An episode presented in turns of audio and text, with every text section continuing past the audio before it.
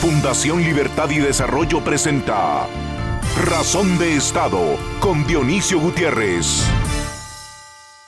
La captura del Estado es un fenómeno común en los países que sufren el peor subdesarrollo de todos, el subdesarrollo político.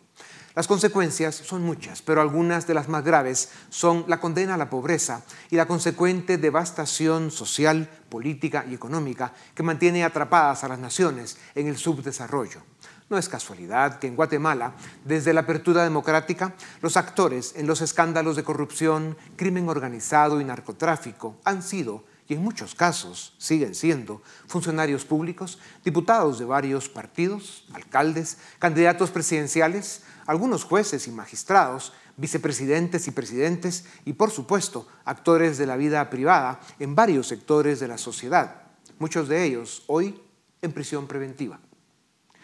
Los últimos tres gobiernos de Guatemala profundizaron el subdesarrollo político y consolidaron las condiciones para que el Estado y sus instituciones estén al servicio de mafias criminales.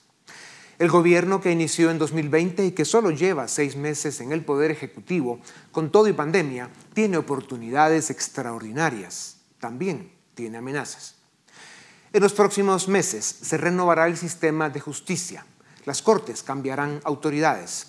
Si los grupos criminales logran su objetivo de tomar control y capturar la justicia, no solo se perderán los pocos avances que hemos logrado, sino que Guatemala será degradando aún más como país para convertirse en territorio sin derechos ni libertades, en territorio expuesto a la ley del más fuerte, al sálvese quien pueda.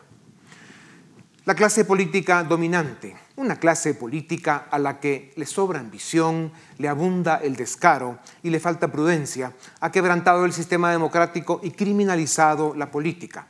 Ahora intenta poner la justicia a su servicio para garantizar su impunidad.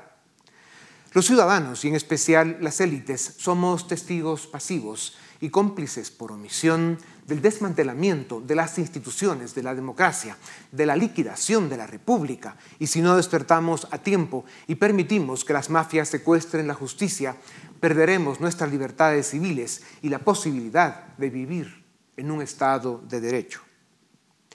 Por la forma en que se practica la política y por la actuación de la mayoría de los políticos, el ciudadano ha dejado de creer en la democracia. La única opción que tenemos los ciudadanos de esta gran nación es rescatar la ilusión por nuestro país, fortalecer sus instituciones y garantizar la vida en democracia, con respeto a la ley y con garantías para nuestras libertades ciudadanas. Los ciudadanos debemos comprender que perder el sistema de justicia significa perder la protección de la ley. Los grupos que ejercen la política con frivolidad y oportunismo, con prácticas deshonestas y muchas veces abiertamente delictivas, socavan los valores de la democracia liberal y republicana y pasan por encima de cualquiera por alcanzar sus objetivos. Hoy tenemos a las bandas criminales intentando el secuestro de la justicia y vemos ya algunos de sus operadores iniciar su campaña presidencial para 2023. No descansan su ambición no tiene límites. La responsabilidad y la obligación de quienes creemos en la libertad y la democracia exige rescatar este presente abandonado y a la deriva. Demanda promover la reforma que necesita nuestro sistema de justicia y nos debe motivar a sentir el futuro como una oportunidad ilusionante, llena de promesas y esperanza. A continuación, el documental En Razón de Estado. Mientras Guatemala continúa sumida en la crisis económica más grande de su historia, ocasionada por la pandemia de la COVID-19, las alianzas criminales continúan su plan para culminar la captura del Estado. Este plan comenzó con el asedio a cuatro magistrados de la Corte de Constitucionalidad y se ha extendido a todos los actores que de una u otra forma han supuesto obstáculos para estos delincuentes. Además de los magistrados del Tribunal Constitucional, los ataques se han dirigido contra el vicepresidente de la República, contra la Junta Directiva del IX, para buscar la salida de UNOPS y hacerse con el botín de la compra de medicamentos, y ahora se han extendido a la Procuraduría de los Derechos Humanos, y las próximas en la mira serán las tres magistradas disidentes de la Corte Suprema de Justicia. Así también, las mafias han apuntado sus cañones contra Juan Francisco Sandoval, el fiscal especial contra la impunidad, en cuyas espaldas se sostiene la lucha contra la corrupción. La basofia mafiosa que está detrás de estas embestidas se encuentra en Mariscal Zavala y está encabezada por Sandra Torres, Gustavo Alejos, Roxana Valdetti, Felipe Alejos, Roberto López Villatoro, Gustavo Herrera, Armando Escribá y un número importante de diputados al Congreso de la República. Esta comparsa utiliza un falso discurso ideológico para infundir temor en las capas conservadoras, pero su única mira es tomar control absoluto del Estado para consolidar un Estado criminal, en el cual el saqueo, la corrupción, el narcotráfico y otros hechos delictivos se pueden fraguar con total impunidad. Estos mequetrefes han redoblado esfuerzos para acelerar la captura del Estado, porque los vientos en el norte cada vez son más amenazantes para su oscura agenda. Las condenas de Manuel Valdizón, Mario Estrada y un ex banquero que facilitaba operaciones de lavado de dinero que tocaron suelo americano han generado zozobra y temor ante la información que tenga la justicia norteamericana. En los últimos días, un alto funcionario del Departamento de Estado ha enviado mensajes contundentes en apoyo a la institucionalidad e instando el respeto a las resoluciones judiciales, incluyendo las relacionadas con el nombramiento de las Cortes de Justicia es cierto que la Corte de Constitucionalidad ha cometido errores y dictado resoluciones criticables, y que los tiempos para resolver algunos casos son inexplicablemente veloces, mientras que otros duermen el sueño de los justos. Pero esto, de ninguna manera, justifica el intento burdo de desaforar arbitrariamente a sus magistrados. Debe prevalecer el Estado de Derecho y deben acatarse las resoluciones de los tribunales como oportunamente lo ha destacado el presidente Alejandro Yamatei, cuyas palabras fueron bien recibidas por Michael Cossack, quien está a cargo de la Subsecretaría de Estado para América Latina. Mientras las mafias pretenden consumar sus oscuros fines, la pandemia devasta el mundo y el país. Sin hospitales, recursos ni trabajo, la situación económica y social del país comienza a sufrir y a sumar al saldo negativo que hemos acumulado en las últimas décadas. La creciente pobreza urbana generará un malestar sin precedentes y generará un caldo de cultivo perfecto para el surgimiento de un populismo con todas las amenazas que esto implica. Si Guatemala aspira a ser una república democrática liberal, donde se respeten los derechos fundamentales como la vida, la libertad y la propiedad privada, donde el modelo de desarrollo responde a los ideales liberales que han demostrado ser la única receta posible para el éxito y la prosperidad. Debemos ser capaces de corregir el rumbo y contrarrestar esta cruzada mafiosa que amenaza con destruir los pocos espacios de institucionalidad que tenemos. A continuación, una entrevista exclusiva en Razón de Estado. Bienvenidos, esto es Razón de Estado y tengo el gusto de presentarles a Philip Edward Chicola y a Edgar Ortiz, directores del área política del área jurídica de Fundación Libertad y Desarrollo. Señores, bienvenidos a Razón de Estado, aunque ustedes están siempre muy cerca.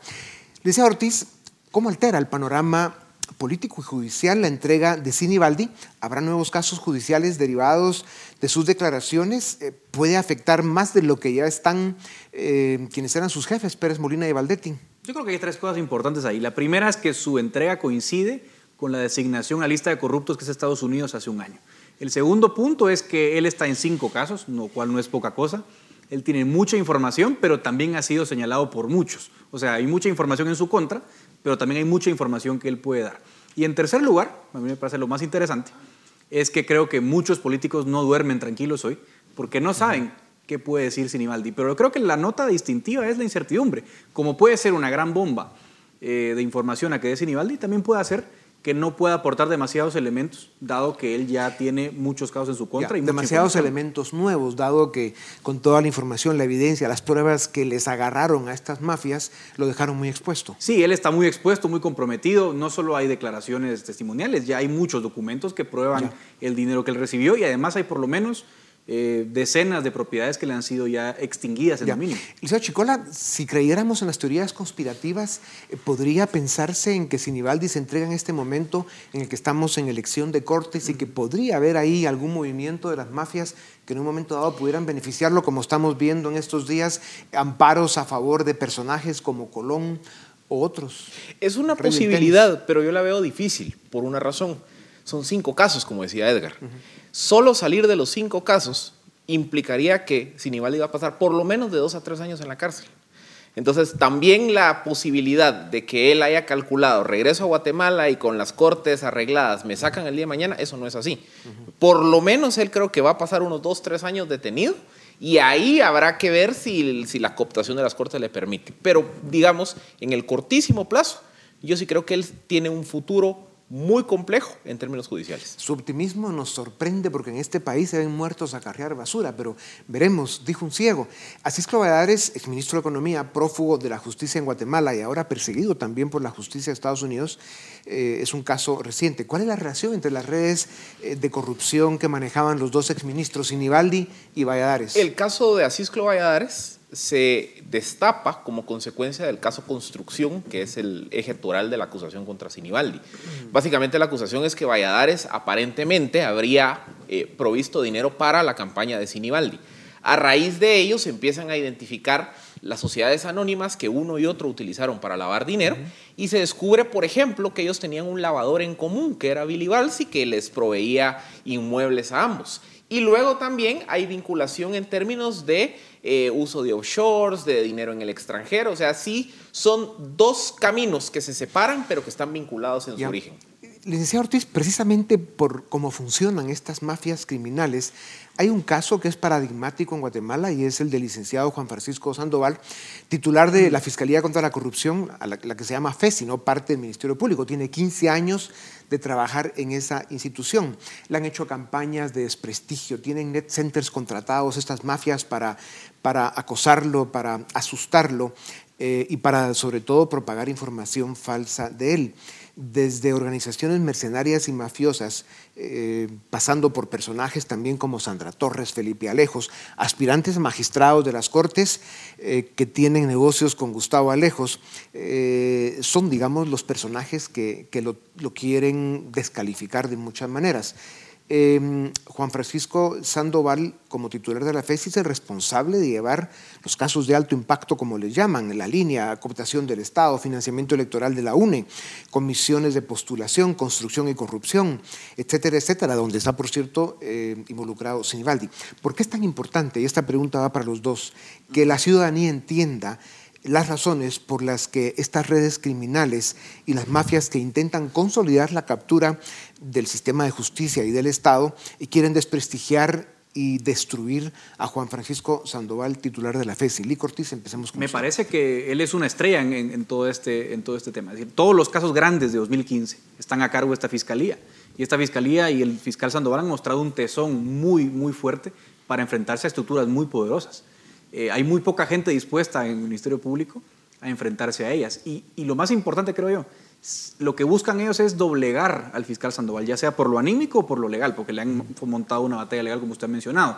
Entonces, si estas mafias lograran eh, derrotar al fiscal Sandoval por cualquier medio, porque están valiéndose de cualquier artilugio, el precedente sería nefasto. Sería decirle al país, miren, los buenos, los que luchan contra las mafias, esto les espera. Que es un poco lo que hemos visto, porque no solo ha sido Sandoval, sino también otros jueces que han sido también acusados. Sí, a estos buenos, licenciado Chicola, también los acusan de izquierdistas o, de chairos, como también les dicen estos grupos mafiosos que han utilizado la buena fe, pongámosle, de algunos eh, eh, dogmáticos conservadores de la derecha que se creen estas historias. ¿Cómo está eso? Lo que pasa es que creo yo que eh, la mafia ha ideologizado la lucha contra la corrupción para generar un frente común de la derecha conservadora en contra de estos personajes que están encauzando eh, los grandes casos. Y, esto en gran medida es una, es una estrategia que se ha utilizado en Guatemala desde los años 70.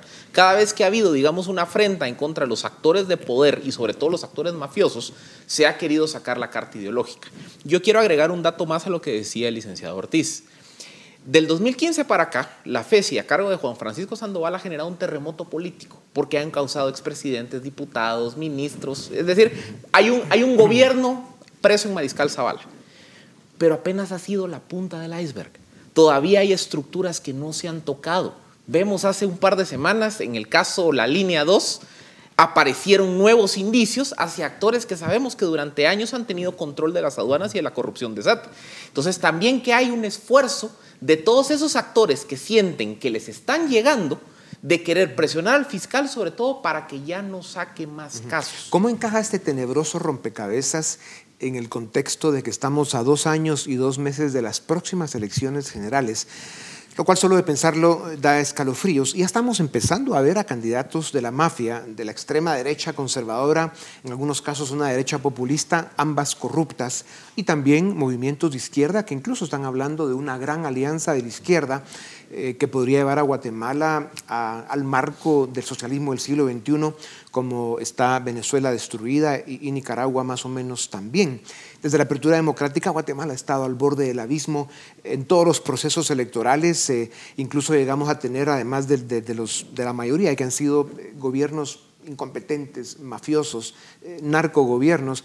Tuvimos dos casos, como fue el de Serrano y luego Sandra Torres, con instintos dictatoriales y con pretensiones de quedarse en el poder porque no tienen concepto de lo que es respetar una constitución. Evidentemente es el subdesarrollo político, eh, el subdesarrollo más grave que sufrimos en Guatemala. Esa es la verdadera pandemia que tiene nuestro país en, el desastre. ¿Cómo rompemos eso? Empecemos con usted, licenciado Chicola. Yo diría que Guatemala es una encrucijada. Porque si las cortes son capturadas, si las pocas instituciones independientes se pierden ante la mafia, y si de cara a 2023 se consolida un proyecto político mafioso, Guatemala formalmente va a pasar a ser un Estado paria, un Estado mafia ante el mundo. También está el riesgo de que si no se generan satisfactores económicos para la población, ese es caldo de cultivo para los populismos de izquierda. O sea, las dos amenazas están ahí claras. ¿Qué tiene que pasar? creo que tiene que haber un esfuerzo sistemático de parte de las autoridades que hoy están en el poder por encauzar una reforma del Estado, una reforma del sector justicia, materia electoral, servicio civil y administración pública. Y tiene que haber un esfuerzo de los partidos políticos decentes, de centro, por construir un proyecto de mediano o largo plazo que permita generar un modelo de desarrollo, una agenda de fortalecimiento institucional y sobre todo un modelo de crecimiento. Esas son las cosas que tienen que pasar si no queremos mm. caer en el camino del Estado mafia o en el camino del populismo ideológico. El subdesarrollo político, ¿por qué es el subdesarrollo más grave para una nación? Bueno, porque al final es eh, la muestra de la disfuncionalidad completa del Estado, ese es el problema. Y yo por eso creo que Philip da en el punto. Lo que, lo que tal vez no hemos visto en Guatemala hoy es un esfuerzo mejor apoyado por crear un proyecto político con valores, con buenas ideas. Y yo creo que las élites lo querían estar pensando hoy, a dos años de las elecciones, es cuál va a ser ese proyecto, porque hoy día yo en el tablero político no lo veo. Ya, hay que encontrar a las élites primero porque andan perdidas en acción, como dirían en las películas. Están viendo comunistas debajo de las piedras. Además, se las pasan, tienen pesadillas con eso. Licenciado Ortiz, eh, dos organizaciones, hablando de subdesarrollo político, por cierto, dos organizaciones de la sociedad civil presentaron una denuncia penal y por lo tanto un antejuicio contra el presidente Yamatei por incumplimiento de deberes. Esto se debió a unas declaraciones dadas por el presidente el 6 de agosto, en las que él dijo eh, que había llegado a la hora de que empiece a gobernar, porque ha perdido mucho tiempo eh, encargado solo del tema de la pandemia, y que trasladaba, la responsabilidad de cuidarse a la gente, al ciudadano, que es lo que debe ser y debió ser siempre en Guatemala y en el resto del mundo. Según estas organizaciones, el presidente no quiere cumplir con sus obligaciones. ¿Tiene Guatemala tiempo, licenciado Ortiz, y espacio para estas frivolidades? ¿Se pueden calificar estas acciones de oportunismo político? Totalmente. Eh, yo creo que no hay otro calificativo. Es decir, eh, uno puede ser crítico, digamos, desde la posición que uno tenga de la gestión del presidente, incluso puede ser crítico de las formas del presidente, porque él es así, él se expresa con un lenguaje muy coloquial Pero llevar eso al ámbito penal es completamente perder el norte, es perder el tiempo, es malgastar los recursos del Ministerio Público y me parece muy desafortunado. Y en términos de estrategia, ahí sí un poco para abonar a lo que usted decía, al final la receta es mascarilla, distancia y libertad. No hay otra, la pandemia no se va a ir. Así es. Licenciado Chicola, eh, Guatemala lleva 10 meses de atraso en la elección de magistrados a la Corte de Apelaciones y a la Corte Suprema de Justicia. Desde junio hay una sentencia firme de la Corte Constitucional que ordena al Congreso proceder a elegir cortes. Los diputados del Pacto de Corruptos y otros actores mafiosos están operando para consolidar la captura del sistema de justicia. ¿Cómo se explica esta situación? ¿Cuál es el interés de los diputados de retardar la elección de autoridades judiciales? Muy sencillo. Los tiempos de la Corte de Constitucionalidad. Indistintamente de si estamos o no estamos de acuerdo con algunas resoluciones de la Corte de Constitucionalidad, algo que hay que reconocerle a la CC es que ha sido un bastión de frenar los esfuerzos por capturar instituciones. El cálculo que están haciendo los diputados es, si elegimos una corte mafiosa, la actual CC va a suspender el proceso y nos van a obligar a reiniciar. Entonces, ¿qué hagamos? Esperémonos. Esperémonos a que cambie la CC en abril 2021 y sin esa piedra en el zapato para las estructuras mafiosas, eligen cortes con los amigos de los diputados y la gente de Mariscal Zavala, que básicamente irían con la consigna de ir a abrir la puerta de las cárceles y así sacar a las Valdetis, Pérez Molinas y compañía, ya sin, ninguna, sin ningún freno. Lee Cortés, usted es jurista, usted tiene que vivir muy decepcionado en un país donde la justicia opera con estas triquiñuelas, eh, la manipulan y la llevan y la traen las mafias y siempre están buscando intereses criminales, económicos corruptos, obviamente, u otros intereses, incluso el cambio de la constitución para quedarse en, el gobierno montando algún tipo de dictadura. Eh, ya hemos tenido en dos momentos una de derecha en la época de Serrano y una de izquierda populista en el caso de Sandra Torres. Eh, ¿Qué opina? ¿Cómo podemos romper ese esquema tan perverso? No, yo creo que el único camino es la reforma judicial. Pero a mí lo que más frustración me da es cuando uno estudia la historia de los últimos 20 años de Guatemala, desde el año 99 se habla de la reforma judicial, porque si el sistema está mal, sea, los resultados en el Poder Judicial van a ser los que tenemos. O sea, tampoco hay que inventar agua azucarada. Entonces me frustra mucho ver que en los últimos años cualquier intento de reforma judicial se cae siempre bajo el mantra ultraconservador reaccionario de no queremos que nada cambie porque le vemos el pelo en la sopa a la reforma. Entonces yo creo que lo que hay que concluir es que la única salida de fondo a la crisis actual es la reforma judicial. Por otro lado, aparte es evitar que obviamente en este proceso actual que hay que nombrar magistrados, eso no hay vuelta. Hay que evitar que ahí se, las mafias nombren magistrados a dedo que eh, abran la puerta a las cárceles. ¿no? Hablando de eso, eh, Lick Chicola, ¿cuál es realmente el mapa de actores en la elección de Cortes? Juristas serios afirman que el 70% de candidatos a las Cortes son jueces de carrera y que serían más o menos eh, razonables. Hay un 30% más o menos también del que hablan que puede ser la mitad que estén comprometidos con las mafias y el crimen organizado y otro porcentaje que podría estar eh, con una agenda ideológica obviamente de extrema izquierda. ¿Cuál es realmente el mapa de las Cortes? Por ejemplo, de Corte Suprema de Justicia de 26 candidatos, la información legítima que existe indica que cinco podrían tener relación con estructuras criminales, entre ellos personajes que abiertamente se reunieron con Gustavo Alejos. De la sala de apelaciones de 270 candidatos, el estimado es que serán que unos 35, 40 los que pudieran estar comprometidos en su independencia. Es decir, la, gran masa de candidatos son candidatos de carrera, digamos que han tenido un buen desempeño en la judicatura. ¿Cuál ha sido la pelea? La pelea es garantizar que esos 5 o 6 candidatos de Corte Suprema y esos 30 de salas de apelaciones que pudieran estar comprometidos con el crimen organizado no sean electos. Porque de lo contrario, ellos, llegando a los cargos de la judicatura, van a ir a, devolver los favores de políticos y los actores criminales.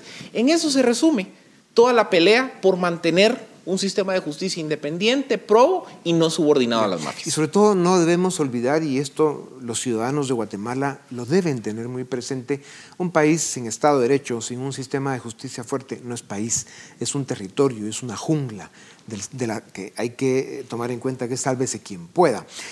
Decía Ortiz, con el proceso de elección de cortes eh, y lo otro que llaman la guerra de las cortes, hemos hablado en esta tribuna de dos triángulos. Eh, la Corte de Constitucionalidad, obviamente que es la misma, aparece en dos triángulos. Hicimos este garabato unos segundos antes de iniciar esta plática, pero eh, la forma de dibujar un triángulo es que de un lado abajo, en una de las esquinas, están los ciudadanos eh, pro Estado de Derecho, que simplemente, aunque no les gusten eh, las resoluciones de la Corte Constitucional, dicen hay que respetarlas. Y en el otro, eh, la otra esquina de este triángulo está la extrema izquierda, ¿no? movimientos de izquierda que celebran que la Corte Constitucional tenga o pudiera tener una agenda de izquierda que al final lo que busca es desincentivar la inversión, no respetar la propiedad privada y obviamente ya sabemos que sin eso no hay ni desarrollo ni crecimiento económico. Y en el otro triángulo, donde está obviamente la misma Corte Constitucional, de un lado están los actores conservadores que mm, recelan, rechazan y critican mucho, en algunos casos con razón, algunas de las resoluciones de la Corte Constitucional, eh, pero en este triángulo del otro lado están las mafias criminales y los que quieren que esa Corte simplemente esté a su servicio. O sea, aquí el reto es cómo hacemos que mm, la esquina legítima y de ciudadanos responsables que promueven un Estado de Derecho de este lado y los actores conservadores de este encuentren una agenda común y un acuerdo mínimo suficiente para poder tener eh, pues una masa crítica ciudadana más fuerte que preserve, defienda y promueva y fortalezca el Estado de Derecho en Guatemala. Lee Cortés. Bueno, yo creo que son dos cosas fundamentales. La primera es que eh, en cualquier país del mundo eh, uno no va a estar contento con las sentencias de las Cortes. Es decir, eso hay que entenderlo. A mí me gusta mucho seguir la jurisprudencia de los Estados Unidos. Y a mí, yo mismo, con esa Suprema Corte de tan alto nivel que tienen ellos, discrepo con muchas resoluciones, pero nadie dice en Estados Unidos, miren, metamos presos a los magistrados por la resolución de la Corte porque nos parece una aberración, que sí en algún momento llegó a pasar en Estados Unidos, por cierto, en los años 60. Ahora, entonces eso hay que entenderlo, no, no nos van a gustar muchas resoluciones, pero hay que respetarlas, y creo que el único camino del Estado de Derecho es ese. Ahora, en segundo lugar, no quiere decir que la situación actual sea la óptima y que nos contentemos con lo que hay. Entonces yo le hago un llamado a muchos actores conservadores a enfocarnos en el fondo. Lo que no nos gusta es que las cortes son de baja calidad. O sea, porque si no, no tendríamos estas discusiones. Entonces, vayamos a la reforma judicial, porque eso también incluye a la CC. Un, un llamado a los grupos conservadores, pero también un llamado a la Corte Constitucional para que, precisamente por el debilitamiento que ha sufrido la máxima Corte de justicia del país tienen que ser cuidadosos en sus resoluciones. Absolutamente, absolutamente. Ellos tienen que guardar la, imparcialidad y, demás.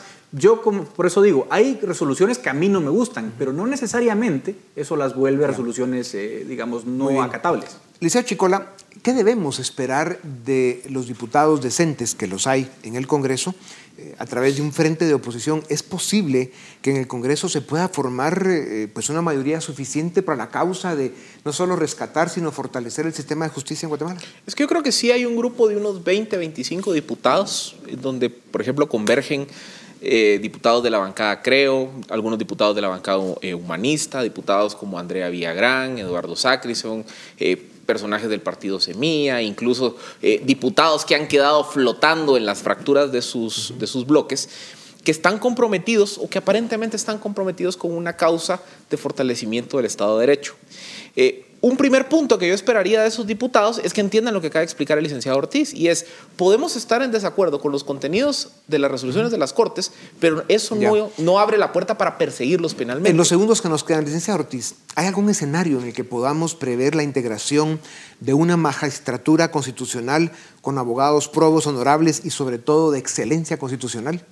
Yo creo que sí. Fácil. Si algunas alianzas de, la que, de lo que hoy es, digamos, el pacto oficialista, se logran poner de acuerdo con la oposición, creo que se logra. Va a requerir mucha madurez. Liceo Chicola, si al final perdemos eh, eh, la batalla por fortalecer las instituciones del sistema de justicia, ¿quién queda de árbitro en, en, la vida nacional? ¿Qué podemos esperar del Ministerio Público? 20 segundos. Yo creo que hoy el Ministerio Público tiene que ser el árbitro del conflicto político y tiene que encontrar una salida legal y formal al conflicto de las Cortes. Pero también el Ministerio Público tiene que seguir encauzando la lucha contra la corrupción, porque nunca vamos a poder sanear las instituciones si los corruptos siguen impunes. Señores, muchas gracias. Esto es Razón de Estado. Los dejamos con el debate.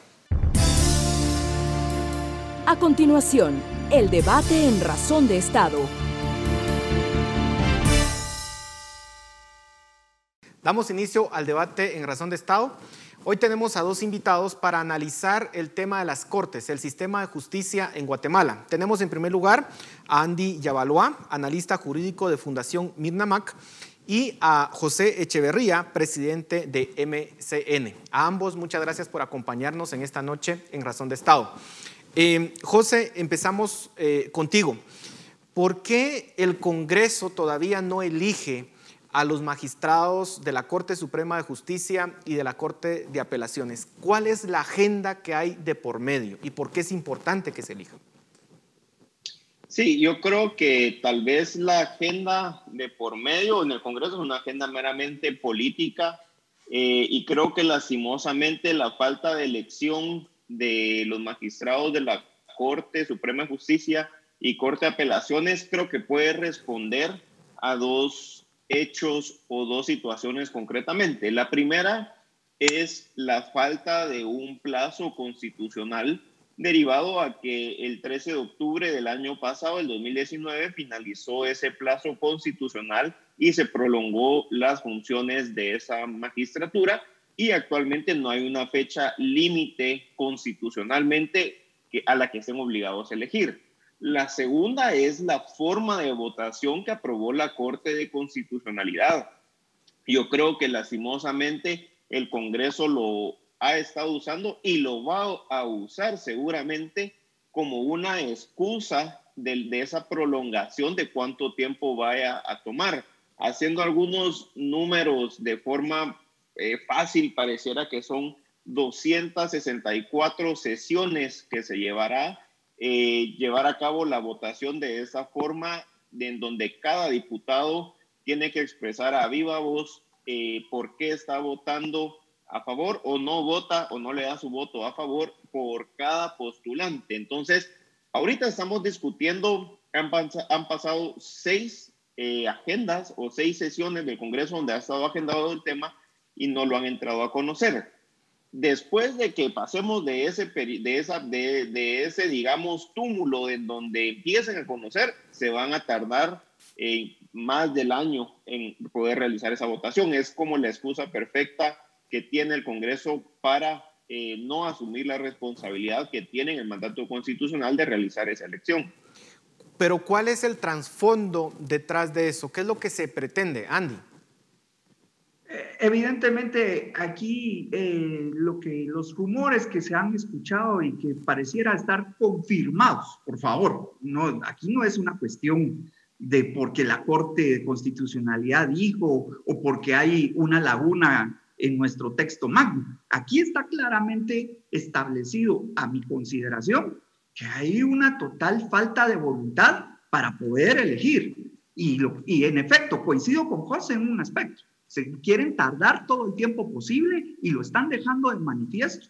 Si atendemos, por ejemplo, las posiciones en las que ubican, fíjense ustedes, esa supuesta elección, siempre en la agenda legislativa, cuando lo, cuando lo agendan, lo colocan de último. Y sabemos perfectamente bien de que si de veras quisieran sacar adelante este proceso de elección, lo deberían de considerar como primer punto. ¿Verdad? Muchas de las leyes que están considerando, por favor, son leyes que incluso han tenido en el tintero desde hace tiempo.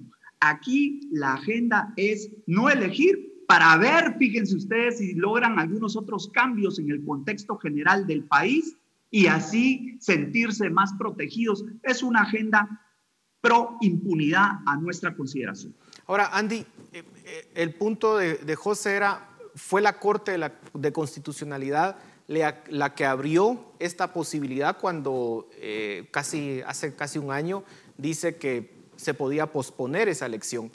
¿Es así o, cómo lo tenemos que interpretar? Porque luego la Corte de Constitucionalidad dice, bueno, hay que elegir, ahora sí.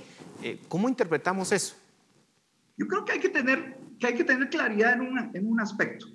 Había una serie de violaciones constitucionales y, perdonen, pero no nos hagamos de la vista corta. El 267 de nuestra Constitución es claro de cuál es el papel de la Corte de Constitucionalidad y es velar por el ordenamiento constitucional en este país.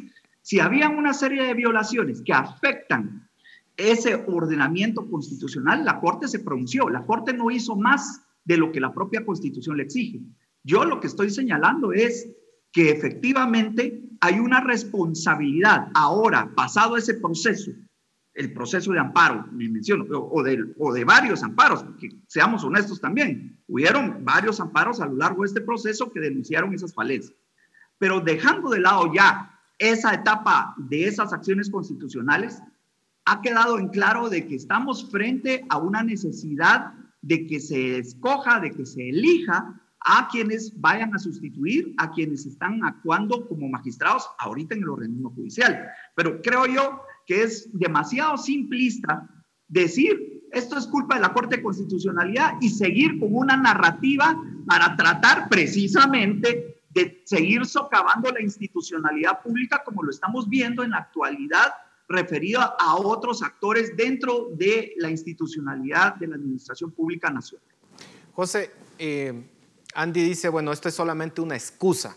Eh, y, además deberíamos de interpretar que realmente lo que está de fondo es que grupos en el Congreso, eh, grupos incluso en el Mariscal Zavala, en realidad están operando para garantizarse impunidad y que están utilizando excusas para eso. ¿Cuál es tu perspectiva al respecto? Yo creo que hay un punto muy importante a señalar, porque yo creo que debemos ver el proceso de una forma completa, en donde llevamos 18 meses en este proceso. Em, desde el inicio, desde su convocatoria, el proceso fue impugnado. Eh, yo creo que no necesariamente significa hablar del proceso y señalar cuáles han sido las consecuencias de las distintas acciones, eh, no es intentar menoscabar la institucionalidad, sino yo creo que es lo contrario, es hacer responsable de sus acciones a los funcionarios públicos, en este caso también a los magistrados de la Corte de Constitucionalidad, ante un foro como ese, como de la opinión pública. La falta de evaluación del Consejo de la Carrera Judicial, que fue la razón por la cual se violó el plazo constitucional, ahí la Corte de Constitucionalidad hizo una ponderación. Los magistrados le dieron más valor a realizar esa evaluación que al plazo constitucional y a esa y a ese cumplimiento del proceso qué ocasionó y cómo se realizó la evaluación del Consejo de la Carrera Judicial y qué consecuencias tuvo. Se evaluaron a más de 300 jueces en menos de 30 días. La mayoría de los jueces y magistrados evaluados tuvieron una calificación favorable eh, y muchos de ellos están en esa lista de quienes se reunieron con Gustavo Alejos. Entonces, yo creo que decir que la Corte de Constitucionalidad y o los magistrados de la Corte de Constitucionalidad salvaron el proceso de terribles, eh, digamos, inconsistencias, no es del todo cierto, porque eh, las evaluaciones no tuvieron una consecuencia positiva y velando por el orden constitucional que debería ser el rol de la Corte de Constitucionalidad, vemos que ahorita hay un desorden constitucional. Pero, José, es indudable que aquí hay grupos que quieren que la impunidad en el país continúe y que se aprovechan de alguna forma de todo este andamiaje legal que está hecho para garantizar la institucionalidad del país, pero pareciera que estos grupos son expertos en jugarle la vuelta al sistema. ¿Estamos o no ante un ataque de las mafias ante el sistema de justicia? José. Yo creo, yo creo que definitivamente cuando se abre la puerta a no seguir normas preestablecidas y procesos preestablecidos, le da más lugar a estos grupos que buscan impunidad o que buscan incidir directamente en la justicia, a aprovecharse de esa falta de certeza.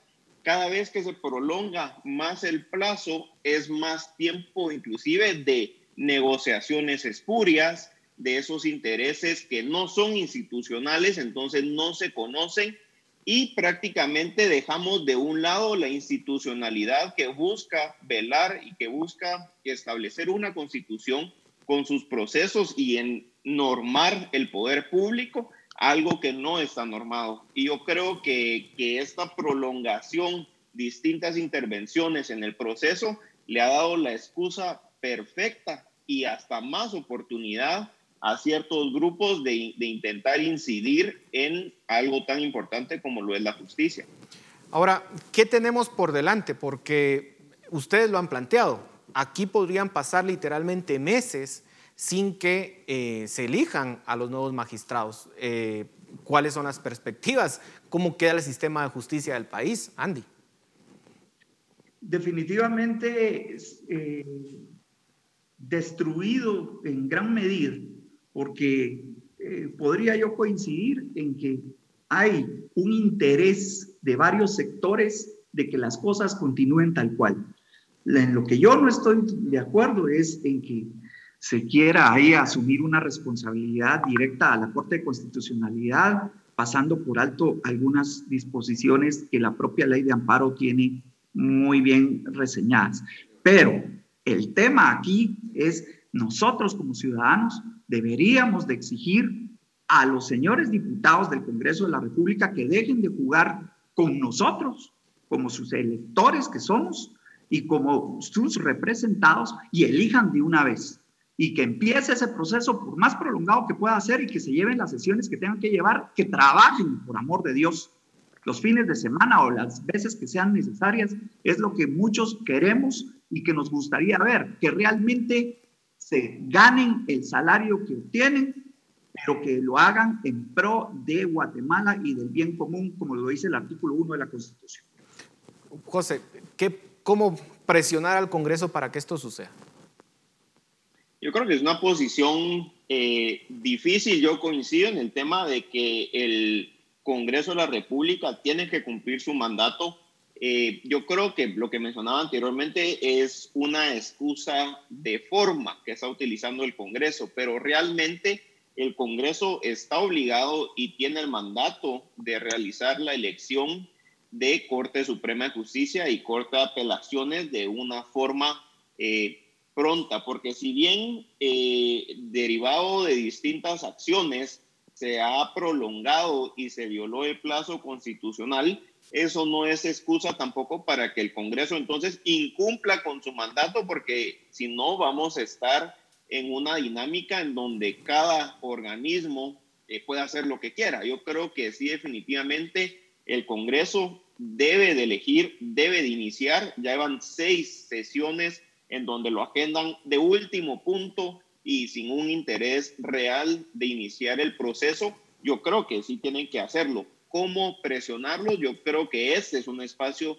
importante. Em, con Andy no coincidimos tal vez en todas las ideas, pero en acciones concretas como que el Congreso elija, eh, yo coincido con él. El Congreso debe de empezar a elegir porque a medida que se va prolongando eh, los plazos, Imagínense ustedes que los próximos magistrados de Corte Suprema de Justicia y Corte de Apelaciones vayan a estar en su cargo cuatro o inclusive tres años en su cargo. Ya de por sí el plazo de cinco años a mí me parece sumamente corto. No sé qué magistrados tendrían la intención de estar en un cargo de esos por tres o inclusive dos años. Eso sería sumamente, eh, afectaría la institucionalidad del organismo judicial se nos está terminando el tiempo, pero hay que hablar sobre el papel del Ministerio Público. Eh, estamos aquí ante un evidente desacato a las órdenes de eh, la Corte de Constitucionalidad.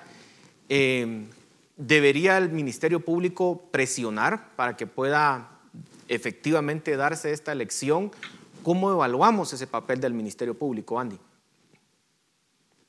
Definitivamente, desde nuestra consideración, creemos de que ha hecho muy poco, eh, que debería de tener un papel todavía mucho más activo en cuanto a la promoción de las solicitudes de antejuicio en contra de diputados, porque efectivamente estoy de acuerdo en que hay una total desobediencia, eso es lo que existe, a una orden. Les guste o no les guste, es una orden dentro de una resolución constitucional, dentro de un proceso constitucional y deberían de obedecer. Al no hacerlo, están incurriendo en responsabilidad, tal como lo estatuye el artículo 155 de la propia Constitución.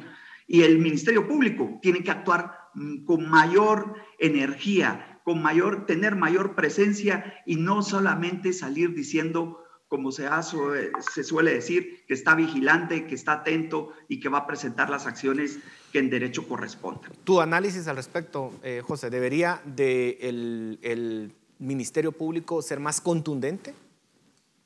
Yo creo que el Ministerio Público tiene que cumplir su mandato constitucional de persecución penal pública de una manera objetiva y sin sesgos. Yo no veo tan claro una, un, un evidente desacato como lo menciona eh, Paul. Eh, creo que el acuerdo que aprobó el Congreso lo hizo de una forma para cubrirse más o menos las espaldas. Entonces yo, yo no creo que la respuesta esté necesariamente en el Ministerio Público. Yo creo que la respuesta lastimosamente cae en la institución que tiene menor confianza ciudadana, que es el Congreso de la República. Pero, José, eh, el tema aquí es que entonces cualquiera puede interpretar, cualquiera puede decidir no acatar una orden judicial. Eh, queda a criterio subjetivo de cualquiera. ¿Eso es válido en una república? Yo creo que, lo que a lo que me imagino que te refieres, Paul, es la sentencia de la Corte de Constitucionalidad en donde establecía un plazo para que se iniciara con el proceso el Congreso, digamos, que inició con el proceso aprobando el acuerdo en donde recogen la forma de la elección y luego han tenido durmiéndolo el sueño de los justos, agendando y agendando el tema. Eh, lo preocupante es que... Al Le están jugando el juego al sistema, lo que estás diciendo. Prácticamente sí. O sea, entonces por eso creo que la respuesta o el enfoque no está tanto en el Ministerio Público, eh, porque no es claro que, exista un delito de una forma evidente, digamos, por parte de los diputados. Eh, lastimosamente, si, si, eso fuera de forma contraria, creo que sería más fácil, eh, inclusive para la fiscal general, porque tampoco puede entrar a presionar si no hay suficiente sustento para ello. Andy, ¿cuál es tu opinión? Eh, al contrario de lo que expresa José, es claro que el Ministerio Público está faltando a su mandato. Una de sus, de sus obligaciones constitucionales, artículo 251 de la Constitución, es velar por el debido cumplimiento del ordenamiento jurídico nacional. Eso incluye la Constitución. Y eh, también es un mandato de los, de los diputados elegir, elegir a quienes, en este caso, a los señores magistrados. Si los señores diputados no están cumpliendo efectiva y eficientemente ese mandato constitucional, si, como José mismo expresó, están dando literalmente cara vuelta y jugando con el sistema, digámoslo en esos términos. Entonces, aquí lo que existe es una clara, una clara violación a ese mandato que ellos tienen y el Ministerio Público debería tomar cartas en el asunto. Para mí, no hay vueltas en eso. Nos quedan 30 segundos. Tus conclusiones, José, y después lo voy a pedir lo mismo a Andy. Mis conclusiones es que el Congreso, en efecto, sí tiene ese mandato de elegir, lo debe de realizar. El problema que, al que nos afrontamos es que no hay una obligación de cuándo. Eh, cuándo debe realizarlo, hasta qué fecha tiene el límite para poder realizarlo. Eso es lo que nos tiene en este embrollo. Yo creo que hacia ahí deberíamos de apuntar para solventar esa situación y que el Congreso elija de forma que inicie el proceso y no solo lo agende en último punto de agenda. Andy, tus conclusiones. El Congreso tiene, tiene que elegir de forma inmediata, de forma efectiva y, y dar muestras de esa intención al agendarlo en un puesto que sea adecuado y, sobre todo, que no se instrumentalice la ley para buscar justificaciones para no hacerlo, sobre todo eso. Y tiene que ser de forma inmediata. Aquí no hay que estar buscándole tres pies al gato. Gracias. Perfecto, muchísimas gracias a ambos eh, por sus aportes. Esperamos que el Congreso cumpla con esa responsabilidad histórica que tiene y que pueda cumplir con la ciudadanía. A ustedes en casa, muchísimas gracias por su atención. Esto es Razón de Estado. Razón de Estado con Dionisio Gutiérrez es una producción de Fundación Libertad y Desarrollo.